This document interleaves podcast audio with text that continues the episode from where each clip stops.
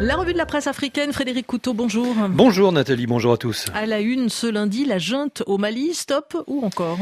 Oui, une partie de la presse malienne s'interroge ce matin sur l'avenir politique du pays. Les points de vue divergent quelque peu, mais la question centrale reste le retour aux urnes promis et reporté par les militaires au pouvoir. Pour le site MaliWeb, si le pays est désormais pacifié, comme l'annoncent les autorités, avec notamment la reconquête de Kidal au nord, des élections générales peuvent avoir lieu.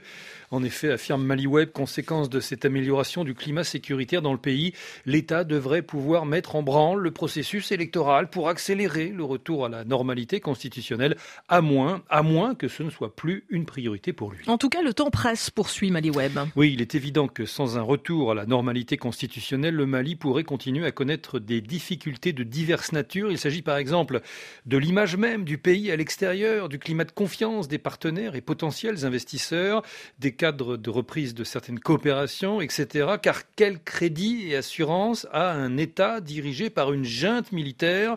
Quel est le degré d'attraction d'un pays longtemps lessivé par le terrorisme et qui a vu ses institutions balayées par une crise politico-militaire? Il urge donc, conclut Maliweb, que les autorités de transition se résolvent à poser rapidement les jalons du retour à la démocratie pour le redécollage d'un pays qui a trop souffert de son instabilité institutionnelle de ces dernières années. Le plus tôt serait le mieux, renchérit Le colonel Assimi Goïta n'a laissé entrevoir aucune perspective indiquant la fin de la transition avec le retour à l'ordre constitutionnel qu'il avait souverainement promis à son peuple et à la communauté internationale. L'adresse à la nation du président de la transition à l'occasion du Nouvel An a laissé plus d'un Malien pantois, ni proposition de date pour la tenue des élections, ni fixation du délai pour euh, la fin de la transition n'ont été faits par le colonel Goïta.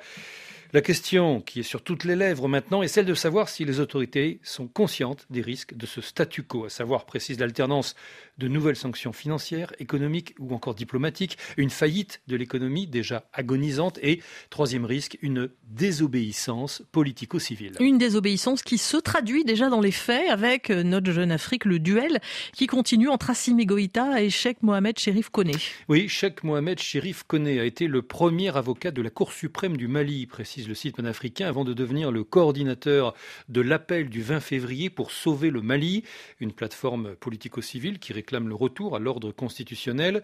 Ce magistrat révoqué par les autorités, est désormais sur le devant de la scène publique pour le combat qu'il mène contre le colonel Assimi Goïta, relève Jeune Afrique. Organisation d'élections dans les plus brefs délais, opposition à la nouvelle constitution, dénonciation d'une justice jugée aux ordres. L'ancienne robe noire ne retient pas les coups contre les autorités de transition dont il estime qu'elles n'ont reçu aucun mandat pour, dit-il, plonger le Mali dans l'inconnu, voire soumettre les Maliens aux règles de l'état de non-droit. Depuis sa radiation en août dernier, de la magistrature, Sheikh Mohamed Sherif Kone enchaîne les actions en justice contre le régime d'Assimi Goïta au risque, au risque, pointe Jeune Afrique, de se faire rattraper par la justice malienne, laquelle, sous la transition, ne se montre pas tendre avec les voix critiques. Merci Frédéric Couteau. À tout à l'heure pour euh, la revue de la presse internationale. Il sera question des États-Unis et de cette première victoire de Donald Trump dans le marathon des primaires républicaines dans le caucus de l'Iowa.